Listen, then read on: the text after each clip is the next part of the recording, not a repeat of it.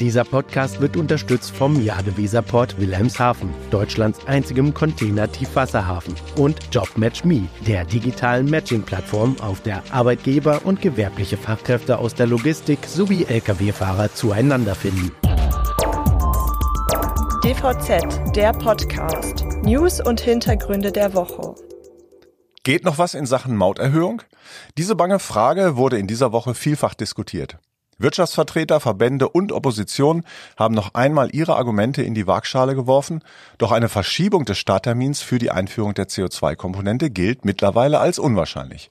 Darüber reden wir gleich und natürlich sprechen wir auch über die Ideen und Pläne von Kühn und Nagel CEO Stefan Paul, über den Swiss zwischen Amazon und den US-Wettbewerbshütern und natürlich auch über die Erkenntnisse der Logistikweisen. Mein Name ist Robert Kümmerlen. Und ich bin Sven Benür. Herzlich willkommen zu einer neuen Ausgabe von DVZ Die Woche, dem Nachrichtenrückblick der DVZ. Ja, Robert, es geht ja noch einmal hoch her beim Thema Mauterhöhung. Am Montag konnten sich nämlich alle betroffenen Interessengruppen vor den Abgeordneten des Verkehrsausschusses nämlich nochmal Gehör verschaffen. Aber ob das reicht, um noch etwas zu drehen? Hm. Klar gewesen ist natürlich, dass die Oppositionsparteien die Gelegenheit ergreifen würden, um die Arbeit der Regierung scharf zu kritisieren. Und so sieht die CSU-Abgeordnete Martina Engelhardt-Kopf in der Einführung der CO2-Komponente eine erhebliche Mehrbelastung für die Transportbranche, ohne dass eine unmittelbare klimapolitische Lenkungswirkung damit verbunden sei.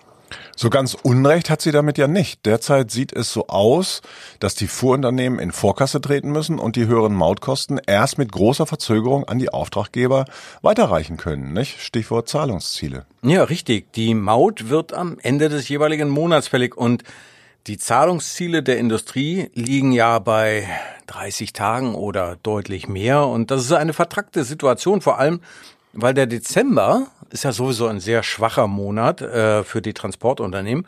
Und im Januar kommen natürlich zusätzlich zu den neuen CO2-Abgaben auch noch die Versicherungen hinzu, die dann bezahlt werden müssen. Und das ist ein ziemlich großer Posten. Und dann darf man nicht vergessen, im Grunde genommen ist ja kaum ein Transportunternehmen in der Lage, in großem Stil auf emissionsfreie Lkw umzusteigen, um damit in den Genuss der Mautfreiheit bis Ende 2025 zu kommen. Mhm.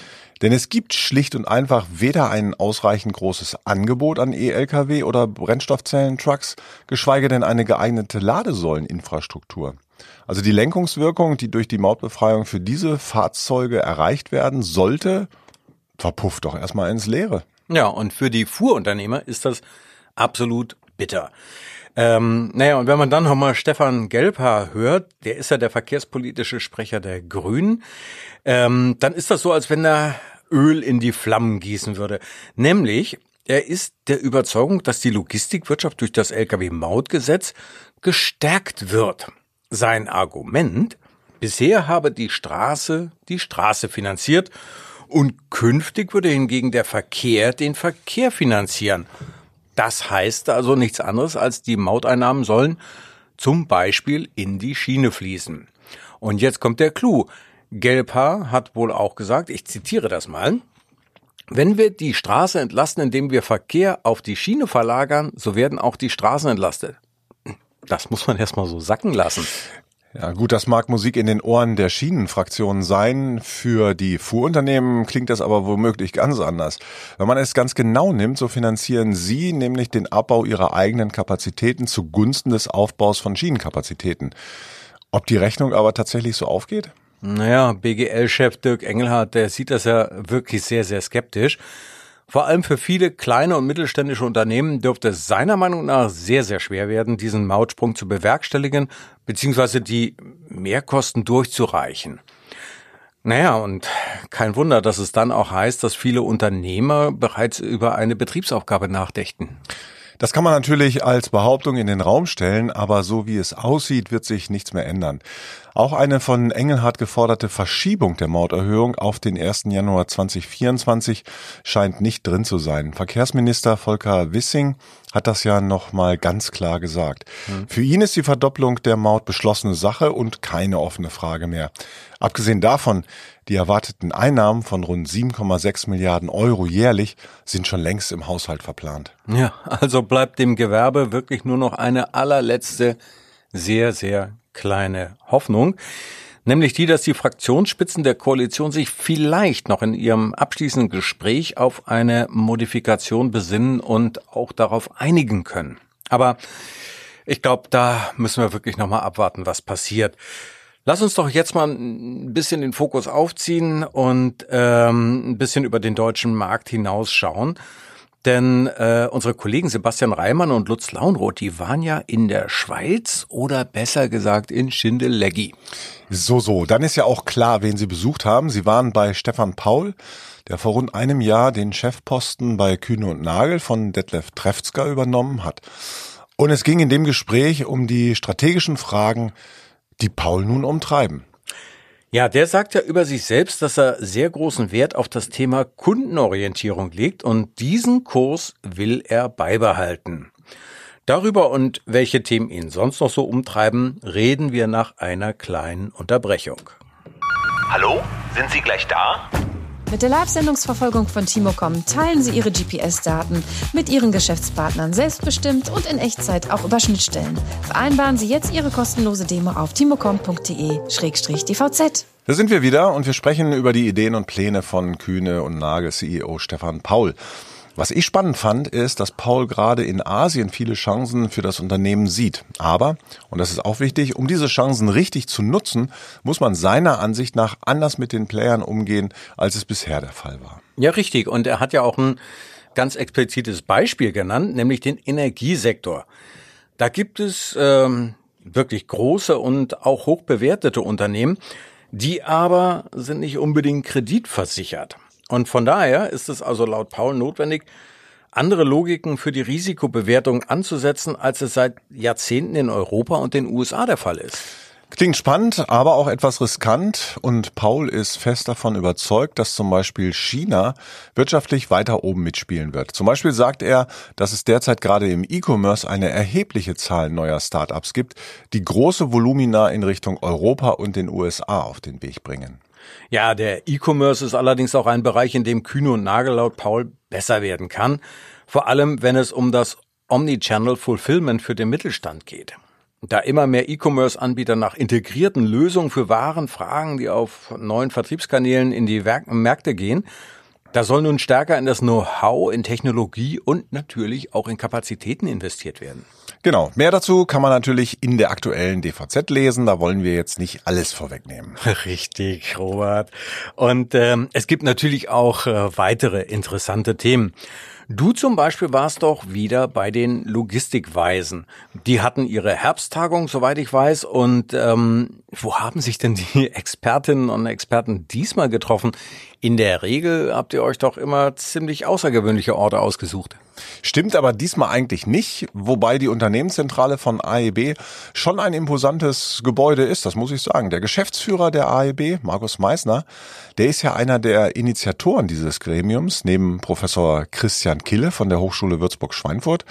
Und da es sich dieses Mal um das 20. Expertentreffen im zehnten Jahr seines Bestehens handelte, hat sich der Tagungsort ja quasi angeboten und Markus Meissner war sozusagen der Gastgeber. Ja, und ihr hattet ja bei einem doppelten Jubiläum ordentlich was zu feiern, nehme ich an.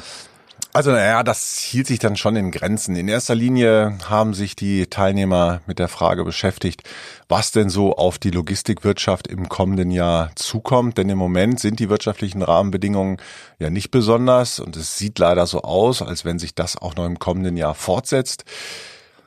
Die Logistikweisen haben zunächst über sechs Themenfelder diskutiert, mhm. nämlich Klimaschutz, Strukturwandel, Fachkräfte, Energieversorgung, Infrastruktur und Geopolitik. Dann haben sie noch versucht, die Entwicklung von Mengen und Preisen in einzelnen Wirtschaftssegmenten und für die einzelnen Verkehrsträger abzuschätzen. Das ist wirklich keine leichte Aufgabe. Da wurde auch wirklich drum gerungen. Naja, jedenfalls soll daraus nun eine Prognose für 2024 entwickelt werden. Ja, okay, da müssen wir wahrscheinlich noch ein bisschen abwarten. Wobei die Prognosen für die allgemeine wirtschaftliche Entwicklung im nächsten Jahr die liegen ja so zwischen 0,3 bis 0,5 Prozent Wachstum. Exakt. Und äh, da wird auch für die Logistikwirtschaft, glaube ich, nicht viel mehr drin sein. Hm, ja, ich habe nach der Tagung mal Markus Meissner gebeten, mir seine Eindrücke zu beschreiben, also wie die Stimmung so unter den Expertinnen und Experten war. Hören wir doch mal rein, was er gesagt hat. Wir hatten das 20. Gipfeltreffen, damit ein Jubiläum und äh, es ist deutlich zu spüren, dass die äh, Truppe der Experten hier äh, hochmotiviert und äh, auch schon mit einer guten Gesamtabstimmung zusammenkommt.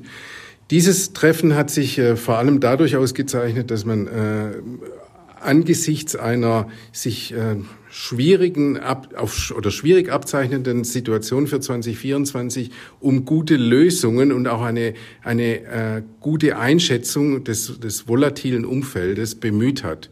Am Ende kann man sagen, wird der Kreis der Logistikweisen darauf drängen, dass wir durchaus spürbare Maßnahmen sowohl auf der Politikseite als auch auf der Industrie und Handel wie auch bei den Logistikern zu ergreifen haben, um dem sich abzeichnenden ähm, ja, der abzeichnenden Verschlechterung äh, in der deutschen Wirtschaft mit voller Kraft entgegenzuwirken. Ja, klingt schon ein bisschen nachdenklich. Mhm. Ähm, nun gut, die Ergebnisse der Diskussion wertet nun Christian Kille aus und zum Deutschen Logistikkongress im Oktober werden sie dann veröffentlicht und es wird ja auch wieder ein Bericht erstellt, der dann an die Politik geht. Naja, also dann müssen wir uns noch einen knappen Monat in Geduld üben. Die scheint übrigens, wenn du mir mal diese Überleitung erlaubst, die US-Wettbewerbsbehörde FTC, also die Federal Trade Commission, mit Amazon endgültig verloren zu haben. Oha. Es ist ja in der Vergangenheit immer wieder mal die Rede davon gewesen, dass der FTC die Marktmacht der Tech-Giganten ein Dorn im Auge ist und jetzt geht es zur Sache. Denn die Wettbewerbshüter haben sich das Marktplatzgeschäft von Amazon vorgenommen und werfen dem Online-Riesen vor, seine Monopolstellung zu missbrauchen.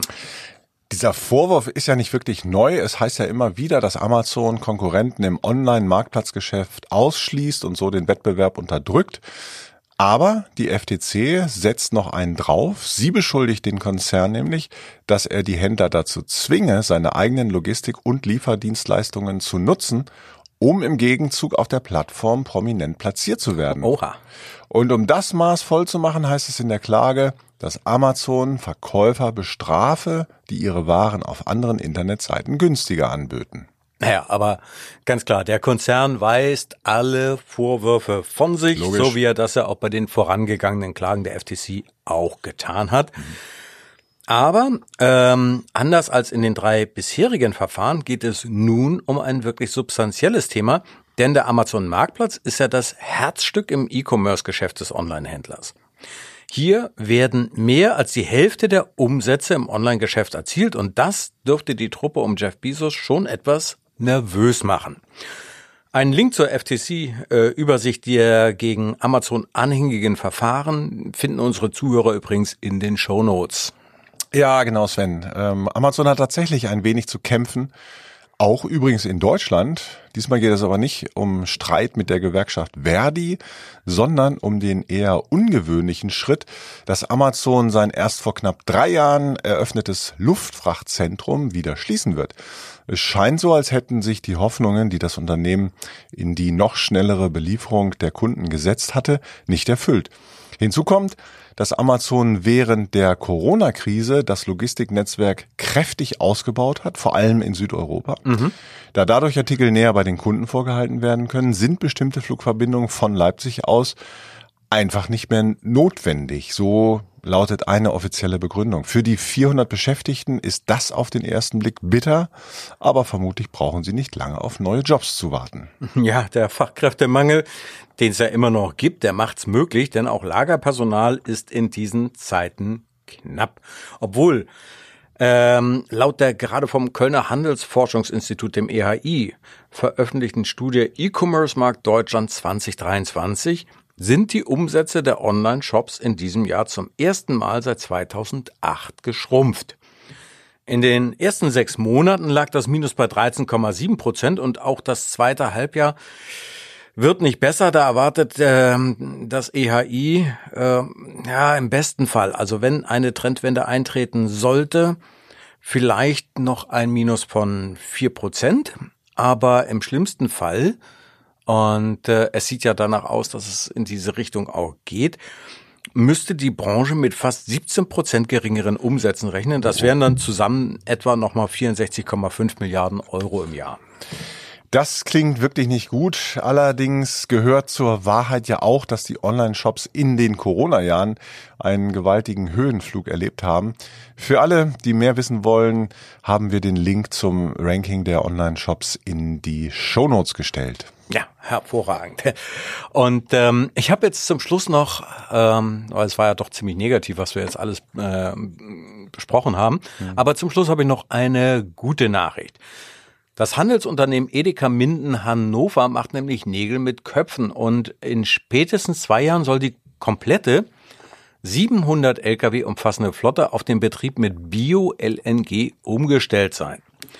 Dazu baut das Unternehmen an sechs Standorten in Niedersachsen, Sachsen-Anhalt und Brandenburg eigens LNG-Tankstellen, die ausschließlich mit Refuel Bio-LNG, also zu 100 Prozent mit nachhaltigem Kraftstoff versorgt werden. Und unter dem Strich schafft es Edeka Minden dadurch den CO2-Ausstoß um jährlich 40.000 Tonnen zu senken. Und zeitgleich macht sich das Unternehmen auch dafür stark, dass die biogenen Kraftstoffe hinsichtlich der Maut besser gestellt werden, als das bisher der Fall ist. Dazu wurden zwei Rechtsgutachten in Auftrag gegeben und veröffentlicht. Hauptargument ist, dass der CO2-Ausstoß laut EU-Vorgabe nicht zwingend mit dem Vektorverfahren geprüft werden mhm, muss, ja. das den Kraftstoffverbrauch eines Fahrzeugs misst, sondern auch andere wissenschaftliche Erkenntnisse zugrunde gelegt werden könnten. So sei es möglich, den gesamten Produktionsprozess eines Kraftstoffs inklusive der Verbrennung zu berücksichtigen. Das Ganze nennt sich dann Wheel-to-Wheel-Betrachtung. Ja, ich denke, du meinst well to wheel. Ähm, aber das ah, habe ich, well auch, schon, wheel. Ja, hab ich auch schon mal falsch gelesen. Ähm, aber dabei ist es natürlich auch von Bedeutung, dass die Verben äh, Verwendung von Bioabfall zur Herstellung von Kraftstoffen etwa 84 Prozent CO2 einspart.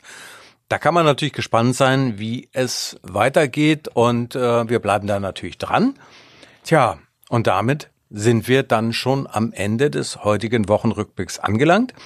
Wir bedanken uns natürlich ganz, ganz herzlich für Ihr Interesse. Fragen und Anregungen und Kommentare können Sie uns natürlich schicken an redaktion.dvz.de. Wir wünschen, ja, klar, ein schönes Wochenende und hören Sie gern nächste Woche am Freitag wieder rein in unseren wöchentlichen Nachrichtenpodcast. Es sagen Tschüss, Sven Benür und Robert Kümmerlen. Dieser Podcast wurde unterstützt vom Jade Weserport Wilhelmshaven, Deutschlands einzigem Container-Tiefwasserhafen und JobMatchMe, der digitalen Matching-Plattform, auf der Arbeitgeber und gewerbliche Fachkräfte aus der Logistik sowie Lkw-Fahrer zueinander finden.